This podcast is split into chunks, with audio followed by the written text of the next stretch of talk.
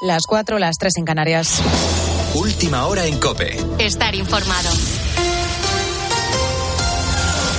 En Barcelona, los Mossos de Escuadra han liberado a dos personas de origen asiático que habían sido secuestradas y han detenido a tres de los presuntos implicados que pasarán a disposición judicial en las próximas horas. Esto ha sucedido en una vivienda del barrio de Sarriá y ya se investigan los hechos porque por el momento se desconoce la motivación. Pera Ferrer es el director de los Mossos de Escuadra. Al cabo de dos horas, después de un rato de negociación, se ha tenido que intervenir han habido unidades desde la unidad de drones a la brigada móvil que han dado servicio desde el momento del aviso y finalmente a las 8 ha intervenido el Grupo Especial de Intervención. Por otro lado, con más de 500 agresores sexuales beneficiados ya por la ley del solo sí es sí, Pedro Sánchez insiste en que la coalición de gobierno no corre peligro. Y eso a pesar de que las conversaciones entre los ministerios de Justicia en manos del PSOE e Igualdad de Podemos están rotas.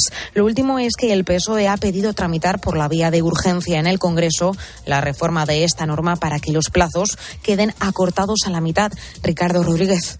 Pedro Sánchez pasaba en horas de ordenar una negociación sin prisas en las Cortes de su reforma a lanzar la tramitación por la vía de urgencia tras amarrar el apoyo del PNV. El alineamiento de otros socios de investidura será determinante en los próximos días, pero al pisar el acelerador mengua el tiempo de negociación. El volantazo descolocó a Ione Belarra. Ha quedado claro que ha sido el Partido Socialista quien se ha levantado de la mesa de negociación. ¿Un discurso de cara a la galería o eso interpretó el ala socialista ante el atrincheramiento de Irene Montero y Pilar Job dejó la entente fuera del ámbito gubernamental. Ahora estamos en el espacio parlamentario. Las fuerzas políticas van a llegar a un acuerdo ello en espera de que Sánchez desencadene la remodelación de gobierno, en principio limitada a sustituir a las ministras candidatas Reyes Maroto y Carolina Daria. Y en Ucrania, Kiev denuncia un nuevo ataque contra infraestructuras energéticas en Kharkov que habría dejado sin luz a cerca de 150.000 hogares. Esto sucede horas después de que se haya producido uno de los mayores ataques con misiles en el Donbass, que habría además invadido el espacio aéreo de Moldavia y Rumanía y que coincide con el regreso del presidente ucraniano de su viaje a Bruselas. Hoy el enemigo lanzó unos 70 misiles en otro ataque masivo. Al menos 60 fueron derribados. Los objetivos de los ataques eran civiles, infraestructura civil. Desafortunadamente hay víctimas. Son un desafío para la OTAN. Con la fuerza de ABC. Cope, estar informado.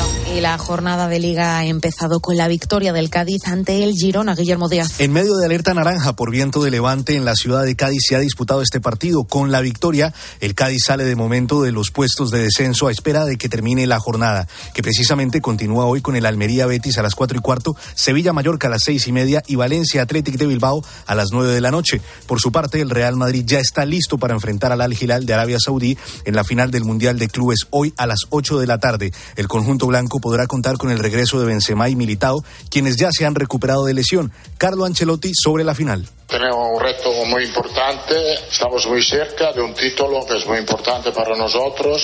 Campeón del mundo es lo que gana el partido de mañana, me costa. Es un evento que no es que pasa todos los años, pasa de vez en cuando. Toda la jornada la podrás escuchar en tiempo de juego de la cadena Cope. Y en baloncesto, el Vasconia ha perdido 79-75 en su visita al Salguiris, mientras que por su parte, el Valencia Basket rescata una victoria in extremis en casa del Panathinaikos 90-92. Ahora empiezas a poner las calles con Carlos Moreno el Pulpo. Cope, estar informado.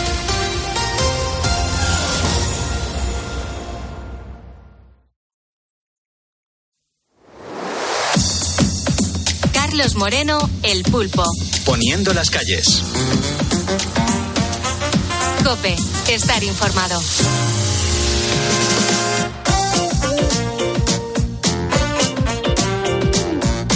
Muy buenos días, estás escuchando Poniendo las calles de Lux, un programa en el que vas a poder disfrutar de los mejores contenidos que tenemos durante toda la semana, de lunes a viernes, aquí en Cope. Sabemos que para que el país funcione es necesario poner las calles. Y recuerda que si me estás escuchando ahora es porque eres un ponedor y juntos vamos a por el sábado.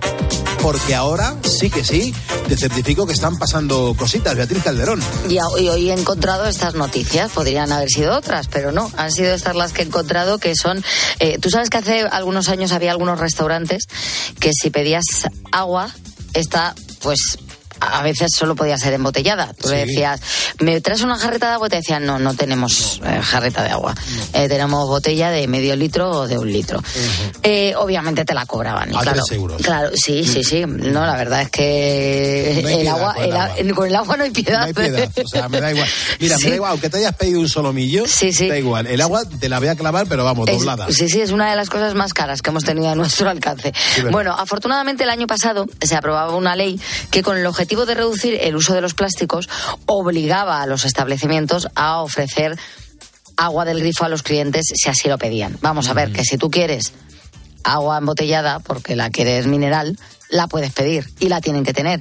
Pero que si tú le dices que no, que no, que no me cobres, que lo que quiero es una jarra de agua para el niño que va a beber dos sorbos y punto, pues que ya lo tienen, están obligados, ¿no? A ofrecértelo. Pues bien, desde Segovia nos llega una noticia que es que a mí me ha parecido la pera. Facua ha tenido que denunciar a un restaurante de esta localidad después de que varios clientes se hubieran quejado porque les cobraba el vaso de agua y os llegaba a decir, quiero un vaso de agua. Y él te ponía un vaso de agua, no te daba una botella, pero te lo cobraba a cuatro euros y medio. Esto tiene que ser una broma. Pero esto suena, esto es una vergüenza, ¿eh? No, no, cuatro euros y medio.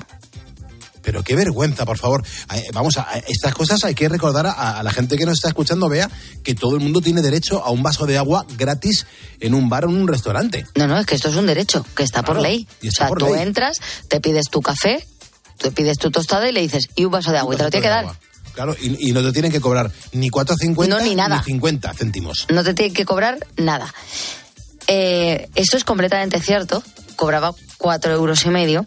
Y además, es cierto y es que ha sido confirmado por el dueño del establecimiento, que es lo peor, porque preguntado por lo sucedido, en vez de negarlo, eh, el hombre no ha tenido problema en reconocer que se cobra ese dinero porque el agua del grifo puede ser gratis, por ley.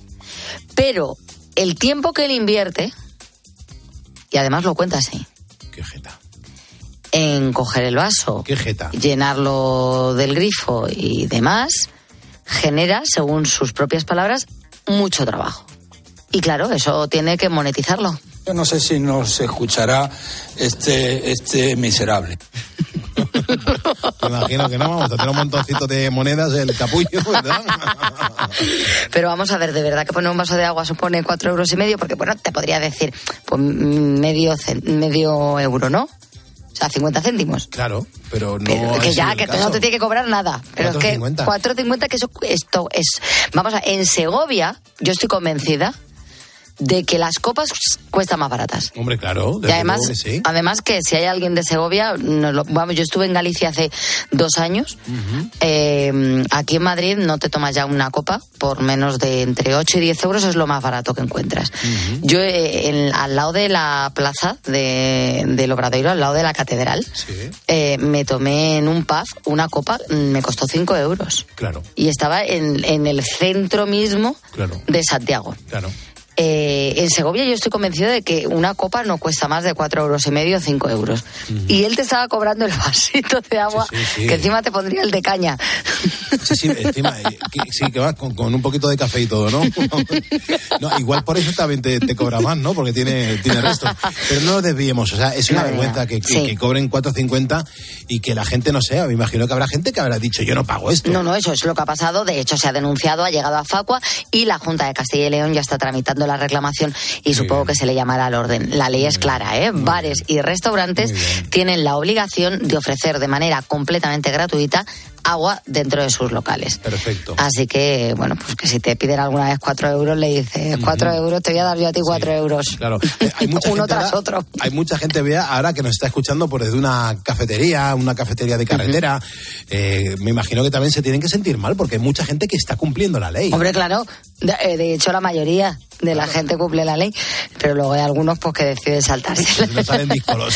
y, y cobrarte cuatro euros y medio, que es que además me parece una barbaridad. Sí, sí, es una- una- Porque un abuso. durante el verano hemos estado hablando este verano pasado con el tema que hubo del hielo. Y hemos estado hablando de que hubo, hubo bares que empezaron a cobrar, pues lo mismo, si querías un hielo de más en la Coca-Cola, eh, te cobraba 50 céntimos porque te decías que hay escasez. Y entonces, eh, que lo mismo tampoco es correcto, pero también son 50 céntimos. Pero es que cuatro euros y medio el vaso de agua es tremendo. Bueno, seguimos en Castilla y León, ¿eh? Porque hace unos días la policía detuvo allí a un joven de 22 años en Burgos por sus métodos, digamos, poco ortodoxos a la hora de robar ¿eh? un establecimiento. Lo primero es que tengo que decir que no entró muy discreto porque él lo hizo como en las películas de atracos de los años 80, con, con un pasamontañas. ¡A solo! ¡A solo! ¡Vamos! Meta todo el dinero en la bolsa, por favor. Gracias. Gracias, qué educación. Qué educación. También te lo digo, ¿eh? Sí, Hay- de darle más dinero todavía. ¿verdad? Hay gente bastante menos agradable cuando no te está atracando. verdad. Bueno, lo segundo es que en vez de llevarse el dinero, él directamente se llevó la caja registradora al completo. Y lo tercero es que no te creas tú que había planeado una huida elaborada. Para nada. Ni un coche, ni una motillo, ni tan siquiera un, un patinete, que están ahora muy de moda. Él salió del supermercado, que fue lo que robó, entró con su pasamontañas, se cogió la caja registradora entera, así, salió por la puerta. Iba tan tranquilo, iba caminando, de hecho, ¿eh? Eh, como perico por su casa, con su pasamontañas puesto y la caja registradora medio escondida debajo del abrigo. ¡Este tío es un campeón! Hombre, claro. Bueno, con este panorama, en el momento que se dio la voz de, mm, de alarma del supermercado, avisó a la policía de que le acababan de robar y la policía pues tardó nada, cero coma en dar con él y, y detenerle.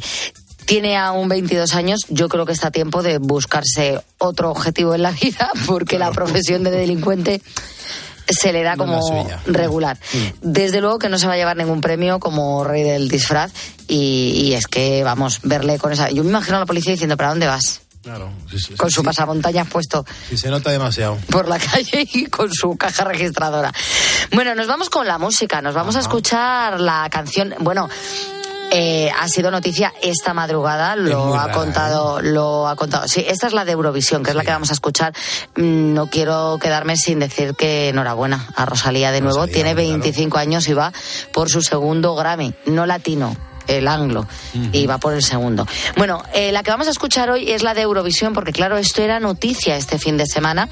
El año pasado era Chanel, y este 2023 nos va a representar Blanca Paloma con este EAEA.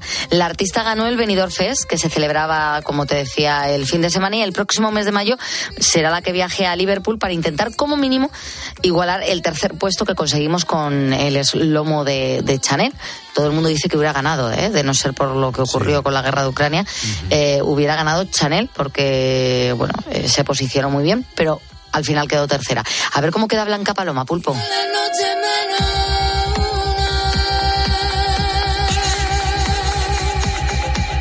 Ay, ven a mí, niño mío.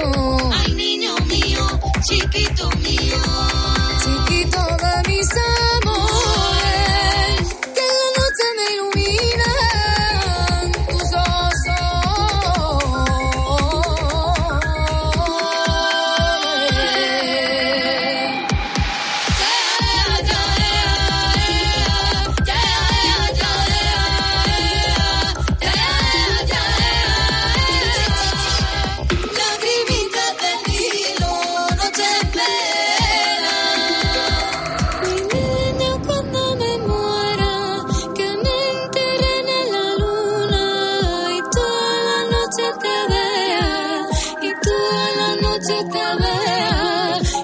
Carlos Moreno, El Pulpo. Poniendo las calles. Cope, estar informado. Yo soy Carlos Moreno, el pulpo, y te agradezco un montón que estés con nosotros. Al igual que Carlos, que Carlos es un ponedor que ha marcado el teléfono de este estudio, gratuito además, para contarnos por dónde anda. Carlos, ¿qué tal? Buenos días. Hola, muy buenos días. Mira, estoy aquí ahora mismo en Miranda de Ebro y llevo parachoques de la, de la Mercedes, Qué bueno. Eh, ¿Esos parachoques de dónde han salido? De Palencia, de la factoría de Palencia, que los hacen allí y los llevo a la fábrica de, de Vitoria de Mercedes. Claro, eh, en Vitoria además es donde, donde se creó la furgoneta, la, la Mercedes Vito. Exactamente, sí. Ajá, ¿y siempre llevas esas piezas o te dedicas a también mm, manejar más No, cosas? sí. Nosotros los de Transportes Gori solo llevamos la- los parachoques. Ah, qué bien. Y cada hora entra un camión en, en la factoría de Mercedes. Cada hora entramos uno. Que, eh, eso es señal de que la producción no se para. No, no, no se para, no, si va a tope. qué bien. ¿Y cuántos años llevas haciendo eso? No, yo llevo poquitos, cinco años, pero con en la carretera llevo 25. Madre mía, eso, es- eso sí que es tener experiencia, ¿eh? Bueno, un poquito. Qué bien. ¿Y, y- cómo empezaste? ¿Qué, qué- con, con- qué movías de, de cuando empezabas a currar en eso? Pues yo empecé eh, asistencia en carretera, que entonces había muchos accidentes y todo eso. Afortunadamente ahora ya no hay tantos y, y eso. Y ya me pasé con el tráiler a- aquí con Transportes Gori. ¿Qué, qué bicho llevas? Llevo un Mercedes. O sea, que todo queda en casa. Sí, sí. sí. Bu- bu- buenas máquinas, ¿eh? Bueno, bueno, eso es una maravilla. qué bien. Este, por ejemplo, tiene un millón, un millón setenta mil kilómetros. ¿Y todos los has hecho tú? No, no, no. No. Es que aquí los camiones entre semana no paran. Claro. Entonces, cuando yo acabo la jornada, otro compañero se sube a este camión y sigue la ruta. Ah. Y así estamos hasta el sábado. Ajá, o sea que el, el cami- al camión, por ejemplo, no le afecta lo del tacógrafo, no, no tiene que descansar unas horas, solamente es al conductor. No, no, so- no, somos los conductores, pero el camión no. Uy, pero, pero El camión puede estar todo el día funcionando. Somos nosotros los que tenemos que parar a hacer los descansos, claro. el descanso de las cuatro horas y media y el de diario, Ajá. y luego el semanal. Ujú. ¿Tú ya has hecho ese descanso ahora? Sí, sí, lo he hecho en Vitoria, sí. Ajá. Y, y me imagino que ahí en, en la cabina de ese camión Mercedes que llevas tienes para dormir en la parte de atrás, ¿no? Sí, sí, pero no, nosotros dormimos ahora ya, dormimos en casa. Pues porque qué bien, nosotros ¿no? somos de Burgos, Ajá. entonces eh, hacemos Palencia-Vitoria, Palencia y Burgos. Hay un montón de, de transportistas como tú, Carlos, que, que nos llaman muchas veces eh, desde la, la- el área de servicio de Tudanca. Sí, claro. Ahí hacéis la, la- la parada y dicen que ahí se está muy a gustito, que os, cu- que os cuidan muy bien. Sí, sí, eh, ahí se está muy bien, sí, se está muy bien. Ujú, Pero bien. eh, nosotros eh, aprovechamos en, en Mercedes Sí. y luego aquí eh, en Pancorvo Sí. hay otra que otra otra parada que se está muy bien también. Qué bien. Te está saludando Alfonso Martínez, que es un ponedor transportista que también está llevando ahora mismo eh, piezas de vehículos, pero él las está llevando a la, a la Ford de Almusafes. Claro, sí, sí. Es que esto, esto del, de los automóviles, esto va a tope. Tienes que ir casi justo con el tiempo, justo para descansar y seguir y descansar y seguir y así. Qué bien. ¿Y cómo es que nos escuchas a nosotros, Carlos? ¿Desde cuándo eres ponedor? Pues yo eh, soy ponedor desde que hace más o menos 6, 7 años que estoy en esta ruta. Qué grande, qué grande, Carlos. Pues oye, te lo, agradezco. me lo dijo un compañero pues, eh, para entrar a la fábrica y todo lo que tenía que hacer y, y llevaba la COPE. Qué que bueno. os oye- a ese sí que os oye desde hace muchos años. Y, y nada, pues para tener también el, el diploma, que me hace mucha falta que tengo un merendero en el pueblo, Qué bien. donde nos juntamos los amigos para cenar y todo esto, Qué bien. y lo quiero poner allí, para que todos mis amigos y alguna berchale que hay, que es de Bilbao, para que le dé un poquitín de rabia. bueno, no, no provoque que están las cosas muy tranquilas. No, somos amigos, aunque tenemos distintas... Forma de pensar. Forma de pensar, ¿no, Carlos? Sí, sí, distintas formas Sí. de pensar, Sí. pero somos amigos. Bueno, eso es lo importante. Pues Carlos, te, me imagino que estás notando el abrazo que te estoy dando, que me hace mucha ilusión que formes parte de la comunidad de los ponedores. Y, y a mí también, que sea de, porque nos hace mucha compañía y, y así no nos dormimos. Se nos hace un poco más ameno el viaje. Como lo, lo digo yo, lo dicen todos los compañeros que estamos en carretera, que nos lo hace la noche un poquitín más, un poco Pues más corta. Es de eso se trata, de, de acompañar en estas complicadas horas. Eh, Carlos, cuídate mucho, precaución en la carretera y ahora mismo nos ponemos con tu diploma para que lo luzcas con mucho orgullo, ¿vale? Muchísimas gracias, Tocayo. Buena ruta, hermano, gracias. Venga, gracias a vosotros. Hasta Un ahora. saludo para todos los transportes Gori. Toma ya, Transportes Gori, sí señor. Escuchas Poniendo las calles. Con Carlos Moreno, El Pulpo. Cope, estar informado.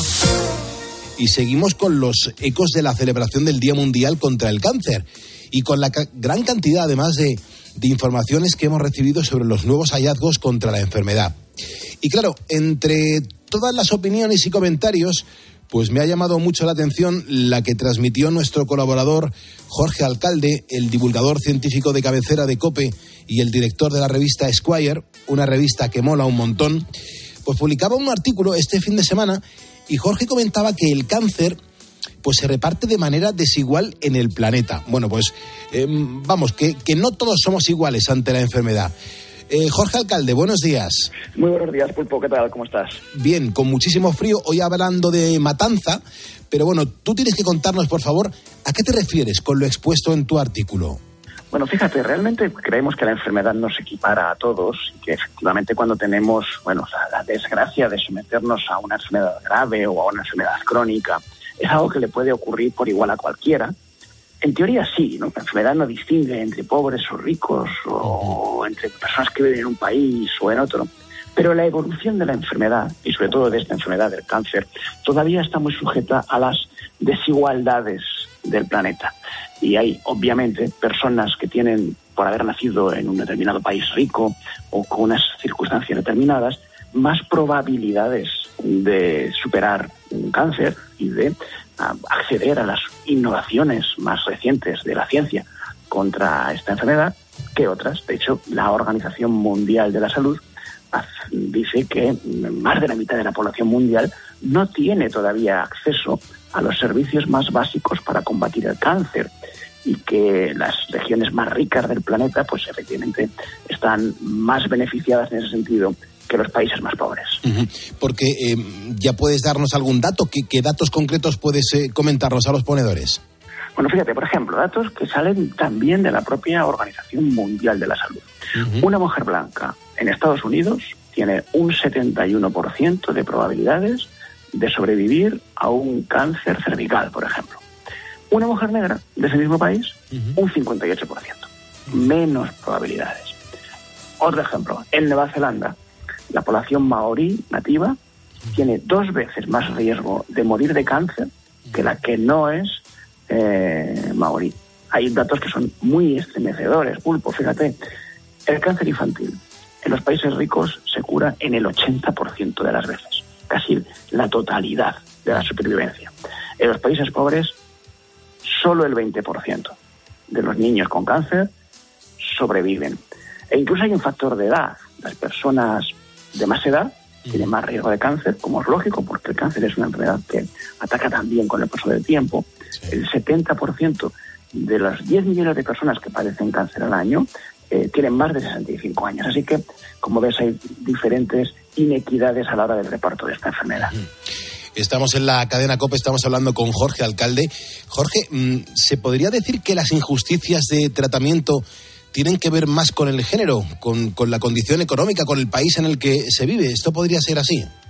Están repartidas, es verdad que están repartidas. La propia OMS también, la Organización Mundial de la Salud, dice que es un problema que no afecta solo a los países menos desarrollados, aunque obviamente en ellos se manifiesta mucho más, sino que incluso en las regiones más ricas del planeta, eh, el acceso a ciertas tecnologías también depende pues, de que tengas más o menos recursos, de que pertenezca, como hemos visto antes en el caso de las mujeres en Estados Unidos, a una raza o a otra, es decir, que tengas más acceso a la sanidad, en ese caso eh, privada. Hay muchos factores que hacen que sea muy desigual eh, el, pronóstico y el acceso a, mm, a la- al diagnóstico precoz.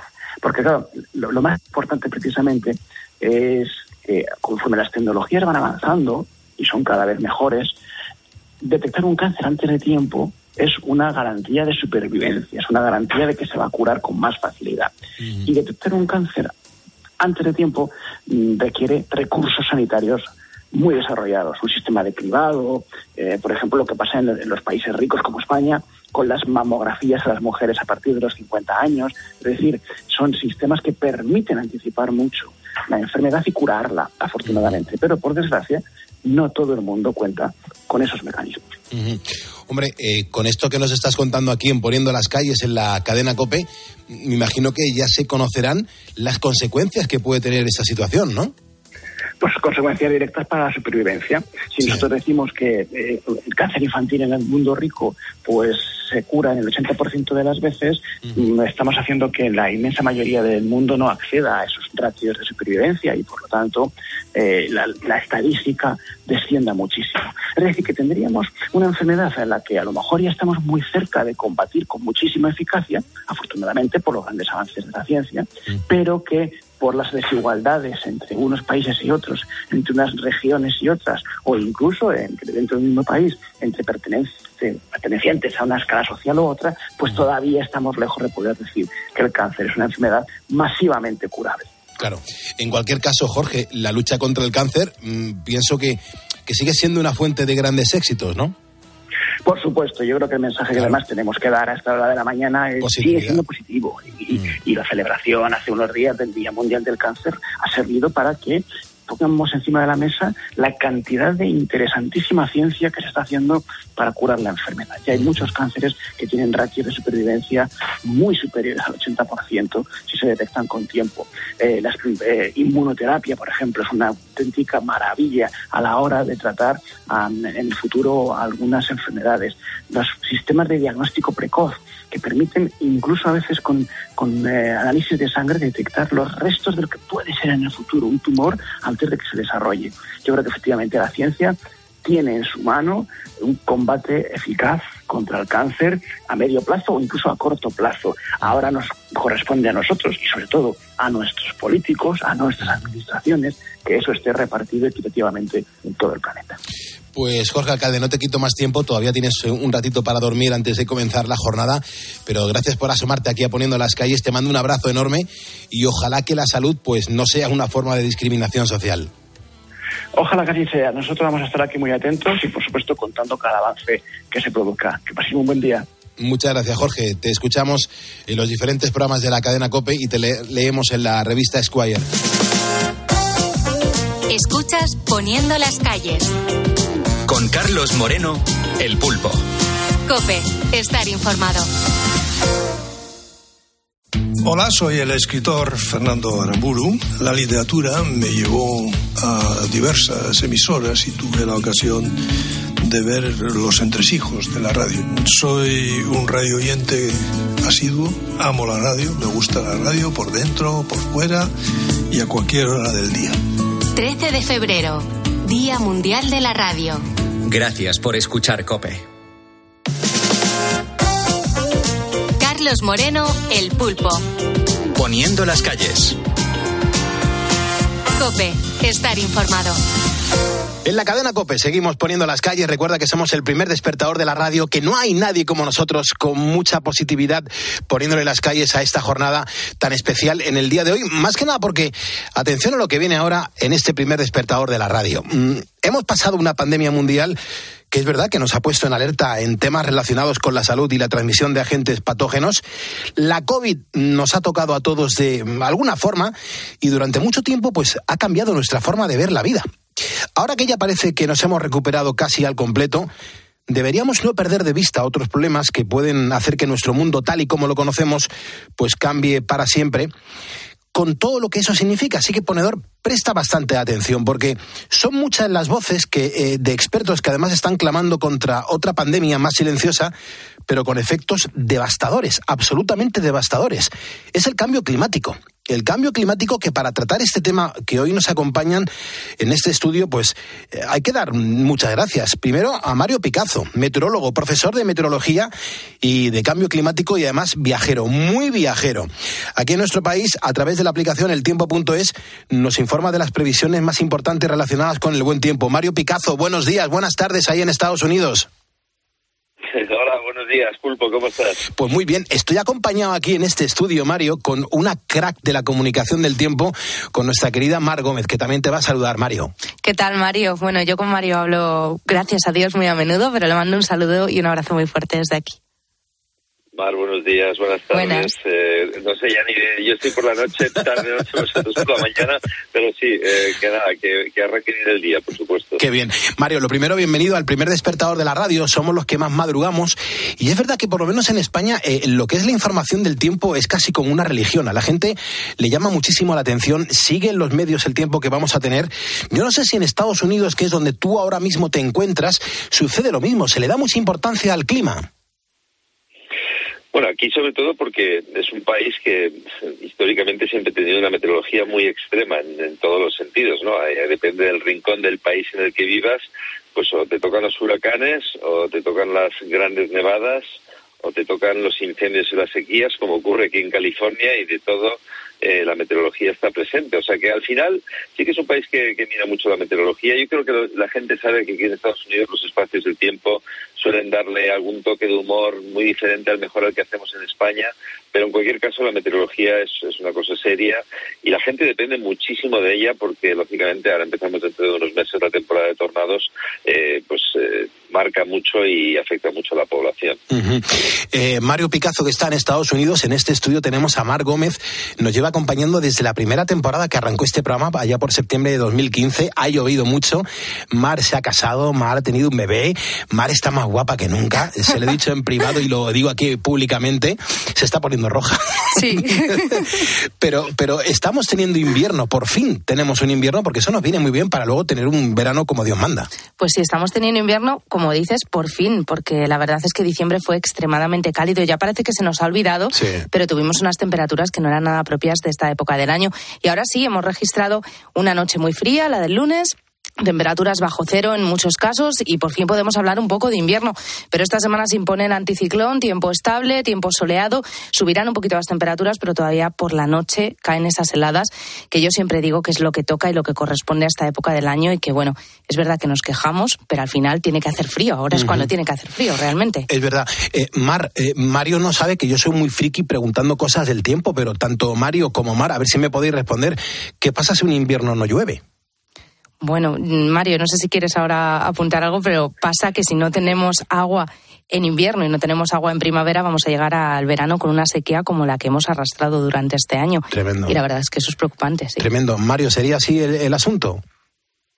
Sí, sí, y lo hemos vivido no hace mucho, ¿no? Entonces yo creo que primero que el agua hace falta, eh, segundo que complica el verano bastante porque luego ahí también llegan pues incendios y otras cosas y tercero que la gente se acostumbra eh, mal a no tener la lluvia y dice, "Ay, qué bien que no llueve, pero al final se da cuenta de que realmente sin agua pues lo pasamos mal.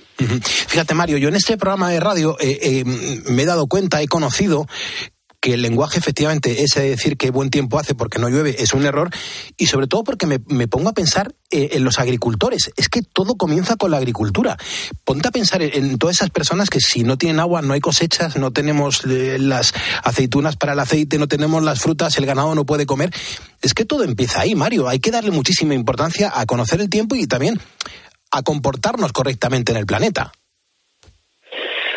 Sí, sí, y sobre todo a valorar, que el agua eh, es un bien muy preciado, ¿no? Que aparte de que llueva o no, que tengamos más o menos un año determinado, pues que, que hay que cuidarla, ¿no? Que, y eso empieza por, por nuestro consumo diario en nuestros hogares y, sobre todo lo que tú decías, ¿no? De vivimos en un país que todavía afortunadamente depende mucho de la agricultura y ya no se trata de que llueva o no llueva, sino de que llueva en el momento que tiene que hacerlo y en la cantidad adecuada, ¿no? Que a veces es algo que ya empezamos a ver desfasado, ¿no? Que se, se, se descompensa con la realidad y hace que pues, algunas cosechas tengan más agua incluso de la habitual y otras mucha menos. O sea que el agua es un bien preciado y desde aquí lanzamos ese mensaje de que la gente tiene que darse cuenta de que dependemos mucho de ella y vez somos más en este planeta y tenemos que mejor. Estamos en la cadena COPE, somos el programa previo a Carlos Herrera, somos líderes de audiencia y la voz que estás ahora mismo escuchando te suena porque es Mario Picazo que nos está ahora mismo haciendo una conexión desde California en Estados Unidos, donde Mario, cada vez que te oigo mm, que haces una conexión con, la televisión, te preocupa mucho el, cambio climático. Ah, afortunadamente yo creo que, y ahora también nos va a contestar Mar, pero afortunadamente yo creo que la sociedad va, va cambiando porque se va dando cuenta que lo del cambio climático es una realidad y es más urgente de lo que nos imaginábamos. Sí, sí, sí. Aparte de que la gente, el público en general, siga más o menos de cerca eh, todo lo que se está publicando científicamente hablando, que cada vez es más porque podemos investigar y publicar más rápidamente que antes. Y también creo que la gente es consciente porque lo está viviendo en, su propia piel, ¿no? Es decir, el, el hecho de que, por ejemplo, tengamos unas olas de calor tan intensas y tan continuas en verano, yo creo que marca a la gente el hecho de que no tengamos, como decíamos hace un momento, agua en algunos momentos, el hecho de que tengamos pues una gran nevada histórica como Filomena, que bueno, pues que, que, que no va a ser una cosa habitual cada año, ¿no? Pero que todos esos fenómenos, incluso yo suelo decir, cuando el agua empieza entrar por debajo de tu puerta, empiezas a preocuparte, empiezan a marcar a mucha gente y a darse cuenta de que algo está pasando, que las cosas no son como antes y que lógicamente no quieren que empeoren más. O sea que la gente sí que se preocupa, está claro. Esto es la opinión de, Mario Picazo, pero Mar Gómez, nuestra Mar Gómez del tiempo.es, ¿tú qué opinas con respecto a esto que estamos hablando? Bueno, pues muy alineada con Mario, ¿no? Esto lo llevamos sabiendo desde hace mucho tiempo, pero desafortunadamente hasta que no nos pasan los efectos, no nos damos cuenta de que realmente el cambio climático está aquí y lo estamos sintiendo en España. Fijaos en esas olas de calor que hemos tenido este verano. Es que, pensarlo me entran escalofríos, la verdad. Unas veces por exceso, otras por defecto. la pena es que no tenemos una, una graduación media a nivel global para que la naturaleza pues siga su curso de manera normal. Yo creo que cada vez va a ser más difícil, ¿eh? Y luego que se nos olvida, Pulpo, porque yo creo que no tenemos mucha memoria y se nos olvida lo que pasa en verano, se nos olvida lo que pasa el año pasado y al final el planeta va sumando, va sumando esos efectos y ya los estamos sintiendo. Y lo peor es que van a ser más graves en un futuro si no hacemos nada. Ya. Mario, Mar, eh, contadme, cuando empezabais a estudiar la carrera para podernos informar del tiempo que, nos venía, eh, ¿qué era lo que más atención eh, os llamaba? ¿El, buscar un poco hacia atrás las temperaturas, por ejemplo, que había tenido nuestro país o algunas partes del planeta? ¿O cómo empezó vuestra vocación por conocer todo este mundo tan maravilloso? Bueno, Mario, te dejo a ti. ¿eh? bueno, yo que tengo un desfase generacional con Mar, puedo decir que, yo, yo, yo, contaba con menos tecnología que, que Mar eh, en aquellos tiempos. Eh, bueno, sí que es cierto que cuando tenía 12 años me construí mi propia estación meteorológica y ya estaba, fíjate, con, con, 12 años ya, porque mis padres no me iban a comprar una, además eran carísimas, las vendían en las farmacias, pues imagínate. Eh, ya empezaban, sí, sí, era, era una cosa como de ciencia ficción entonces, pero bueno, el caso es que me la construí, empecé a tomar datos, me aficioné desde los 12 años a la meteorología y luego ya pues no teníamos tantos medios, ¿no? Los satélites eh, empezaban, eh, era todo muy rudimentario, la verdad. Tomabas datos, eh, hacías estadísticas, sumabas, restabas, dividías con lo que podías en un boli y un papel, y ahí estaban las cosas, por supuesto, no había internet, ni ordenadores, ni todo eso. O sea que era una meteorología mucho más de observación, yo te diría, muy bonita en, parte, pero, pero no tan práctica como la actual, que nos permite conocer las cosas a mucha más velocidad. Si hoy estudiáramos, cuando yo empecé a estudiar la meteorología, estudiando el cambio climático, seguramente no, no tendríamos, no, no, conseguiríamos demostrar a la gente que las cosas están pasando como están pasando. Mari, ¿cómo fueron tus comienzos? Bueno, yo estaba pensando que no habrá tanto desfase generacional, pero yo recuerdo en la facultad que me daban un plano gigante, bueno, un mapa gigante para pintar las isobaras a mano. O sea que te quiero decir, a lo mejor el desfase lo tenía el profesorado, pero yo he pintado esos mapas de isobaras a mano. A mí lo que más me gustaba era observar a través del satélite, quizás porque yo también tengo una vocación muy aeroespacial y entonces pues todo lo que sea mirar desde arriba me, me, alucina. Claro. Una pregunta también para los dos, Mar. Eh, esta, eh, intenta por favor si la puedes contestar tú la primera y enseguida vas a entender por qué. ¿Cuáles dirías que son los elementos más claros de que se está produciendo este cambio climático y que la temperatura en la Tierra está aumentando? ¿Cuál es la demostración? la demostración a nivel global son esos datos que recabamos y que vemos que ese aumento de los gases de efecto invernadero está provocando un aumento de la temperatura, un aumento del nivel del mar y fenómenos meteorológicos extremos. En España, por ejemplo, las olas de calor más intensas, más severas, temperaturas más altas, tenemos menos agua, sí, las sequías son recurrentes, pero estamos viendo que llueve menos, que cuando llueve llueve mal, esas lluvias han vuelto más torrenciales, esos episodios de calima, yo recuerdo cuando era pequeña la calima se quedaba muy restringida a las Islas Canarias. Este año no sé si os acordáis que esto parecía Marte, totalmente. mi casa eh, ha estado varias veces de color naranja. Totalmente, pues tenemos más episodios de Mm. calima relacionados no con el cambio climático. Hay que demostrar muchas cosas, pero estamos viendo que esas masas de aire más cálidas llegan a nuestro país de forma más frecuente y arrastran todo ese polvo en suspensión del Sáhara. Así que estamos viendo ya efectos palpables y que estamos sintiendo en nuestras carnes. Así que bueno, creo que es muy evidente que ya esos efectos se empiezan a notar y aparte empiezan a influir también en la economía del país, en el desarrollo, en la cultura, en todo. Mario Picazo, desde California, Estados Unidos, ¿qué tienes que decir tú a eso?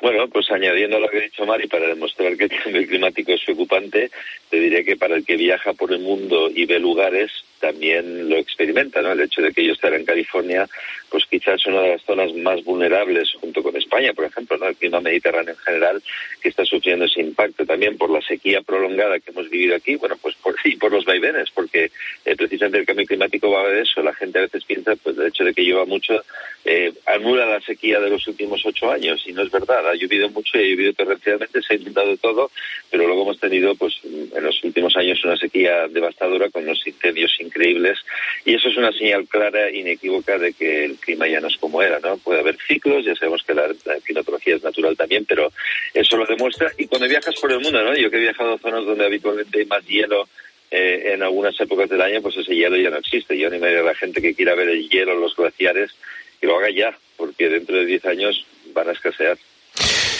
Estamos impresionados de lo que estamos escuchando esta madrugada, esta mañana, aquí en Poniendo las Calles, en la, en la cadena COPE. Mar, tú estuviste en la Conferencia Internacional del Cambio Climático Change the Change, la conferencia de las Naciones Unidas en la COP25, y también para la protección del Ártico.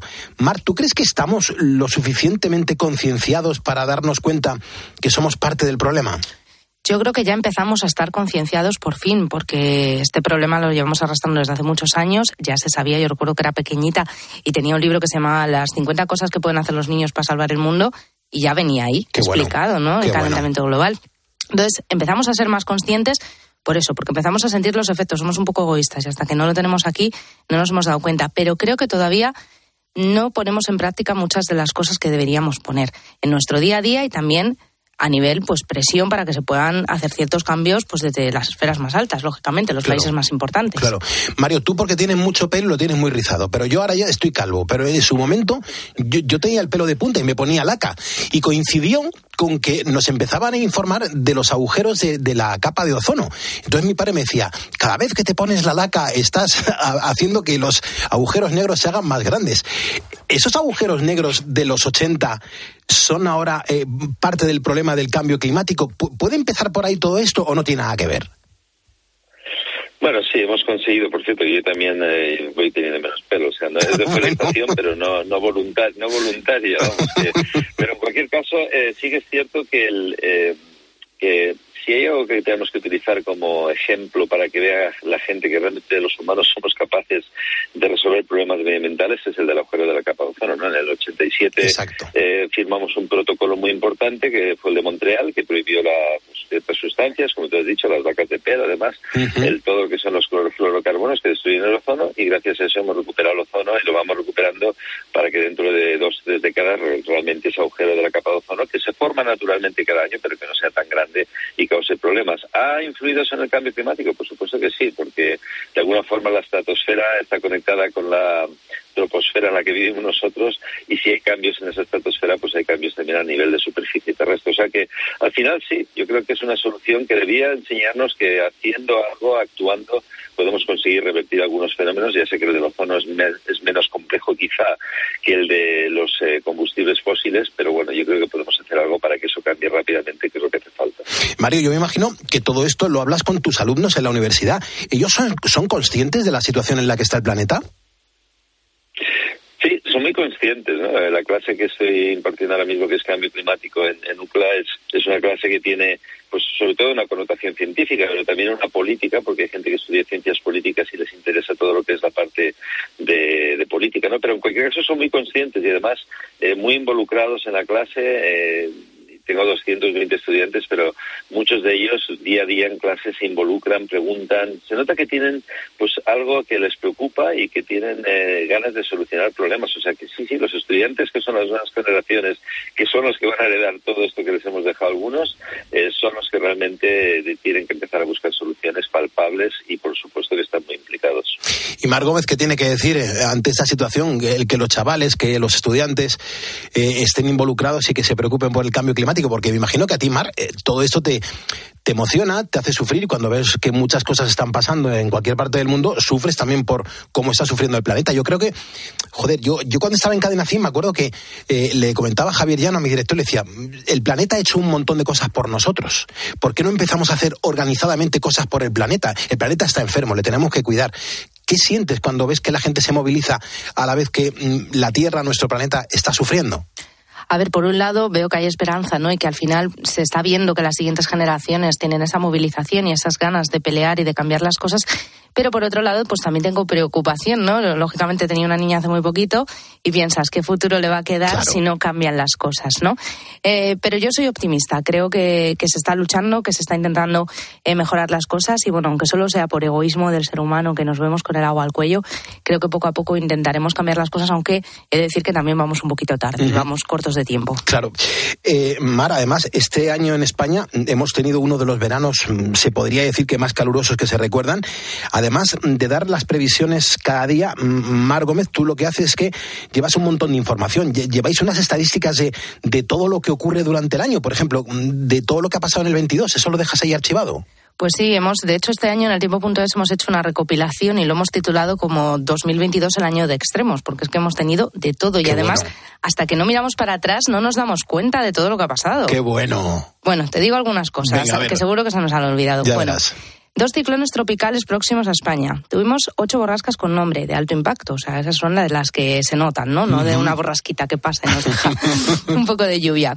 Tuvimos eh, 45 grados, por ejemplo, que se midieron en Morón de la Frontera en julio. Tuvimos olas de calor muy tempranas en mayo. Empezamos ya en mayo con el calor y llegamos casi hasta septiembre. Tuvimos la borrasca Celia, que fue la que nos dio lugar a esa calima de la que hablábamos antes.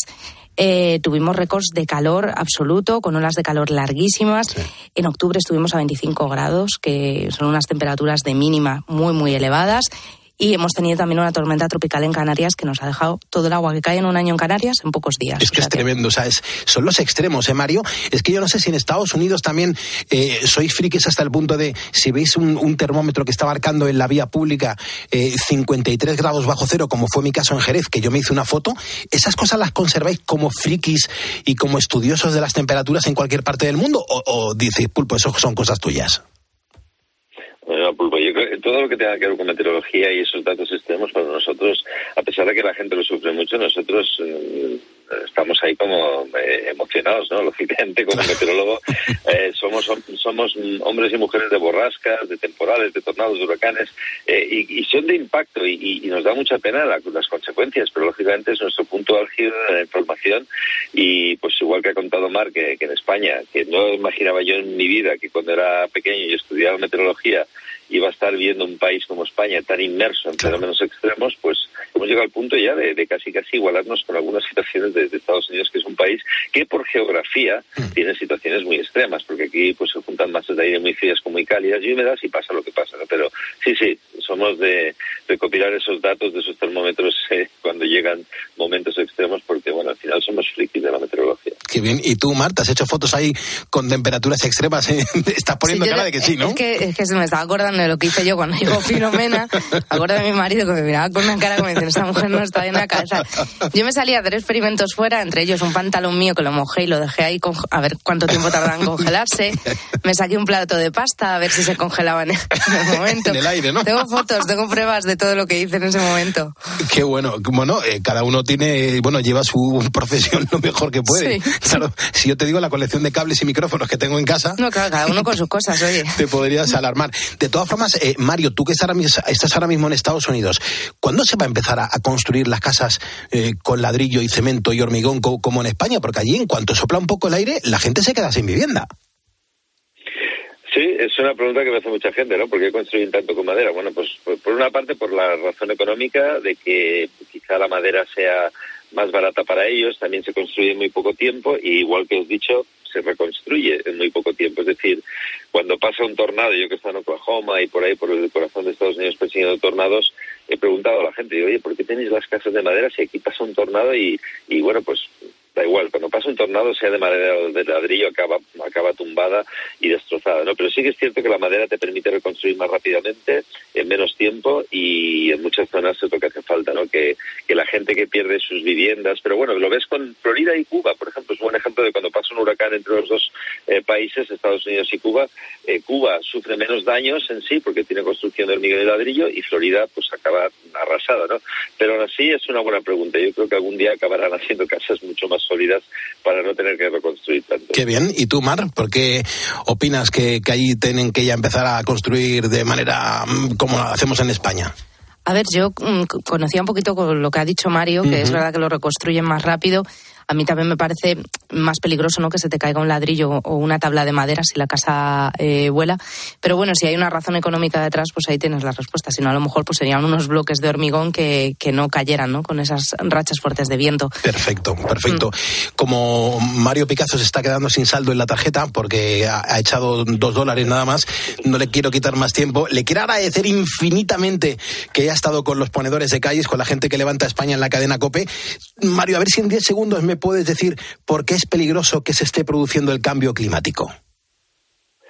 Bueno, porque realmente esta es, una, es un problema para la humanidad. Es decir, queremos que la raza humana siga existiendo, que lo haga como lo ha hecho siempre y que, y que, y que no impacte a tanta gente en el mundo como lo está haciendo. Hay que, hay que, hay que proteger a la población mundial, no solo a algunos pocos, sino a todos, y por lo tanto hay que hacer lo posible para recortar sobre todo el uso de combustibles fósiles, que es el principal problema. Genial. Mario, un placer. Te, te pongo con Mar Gómez, así nos tenéis que llamar y mira, eso que se consume menos de teléfono.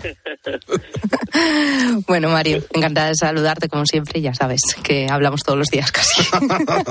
Igualmente. Gracias, Igualmente, Mario. Mar, gracias. Gracias. Y oye, gracias Pulpo. Y, y nada, que arranquéis muy bien el día, que ya, ya va. Ya va siendo hora, sí, la- ya- las calles están prácticamente puestas. Cuídate mucho, Mario, gracias. Hasta luego. Bueno, Mar Gómez, qué, qué bonita charla. Tendríamos que, uno, vernos más.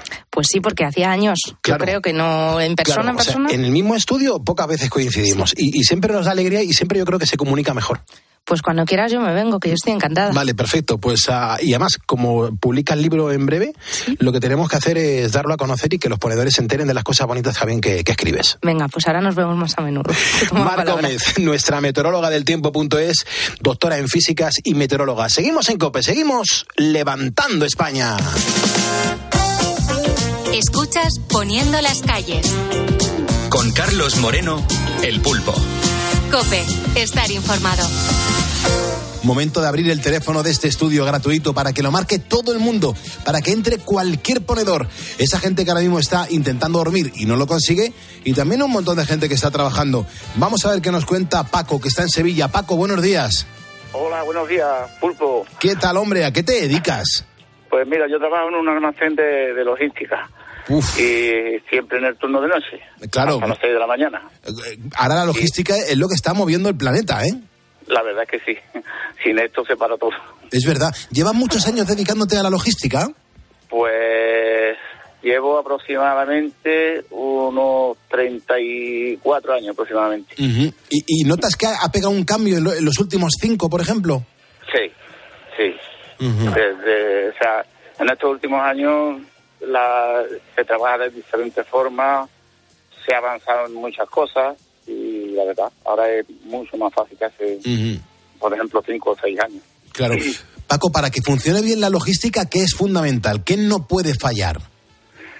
Pues lo que no puede fallar, en principio, es la dinámica del equipo. Que la improvisación también mm, forma un papel importante, porque es que a la vez transporte por medio, que si hay una avería cualquier cosa, puede recurrir a otros medios, en fin, hacer un poco de improvisación. Normalmente, Paco, un- una caja que está en Barcelona y tiene que llegar, por ejemplo, a Huelva, ¿qué, qué- qué recorrido hace aproximadamente? ¿Cómo funciona eso? Pues eso, mm, lo normal, lo normal, es que vaya, eh, sale de Barcelona por la tarde y si no surge ningún problema, en, en 14 horas aproximadamente puede estar en Huelva. Y por un par de días más puede estar en su destino final.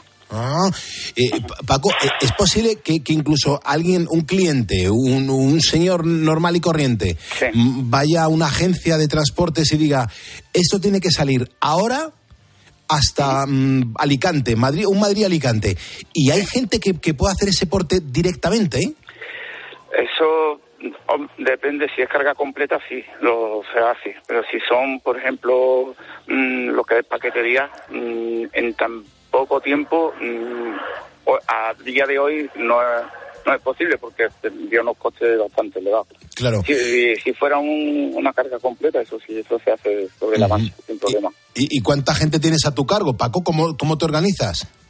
Bien, porque eh, las rutas son ya mm, predeterminadas y, y lo único que hay que hacer es esperar que si no está aquí toda la mercancía, va, va llegando durante la noche, se van haciendo las rutas y después se va reponiendo la mercancía que va faltando de, de los difer- diferentes camiones que van que van llegando. Qué Y a bueno. la- Y a las seis pues ya está todo.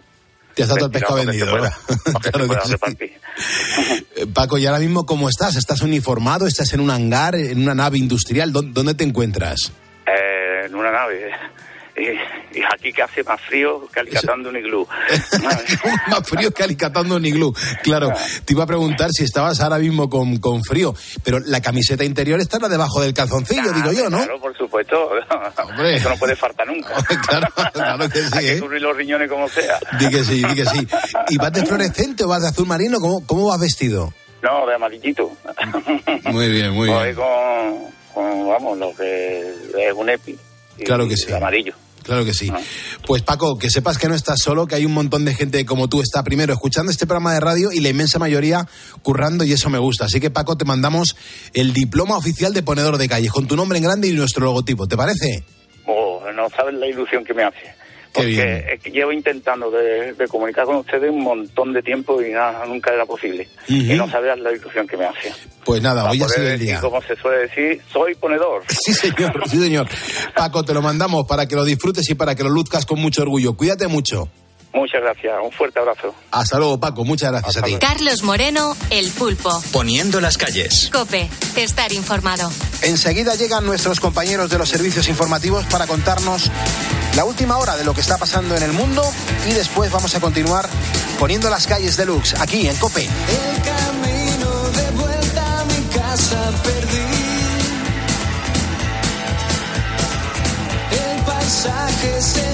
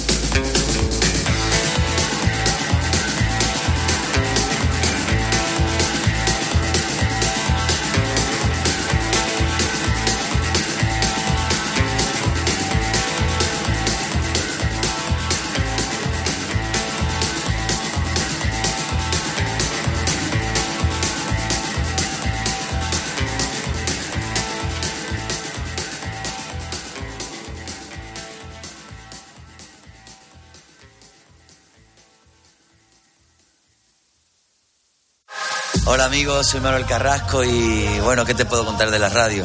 Es una gran compañera de vida, es una gran compañera en mi música a lo largo de toda mi carrera y la escucho todos los días cuando llevo a los niños al colegio además y larga vida a la radio. Un beso grande. 13 de febrero, Día Mundial de la Radio. Gracias por escuchar Cope.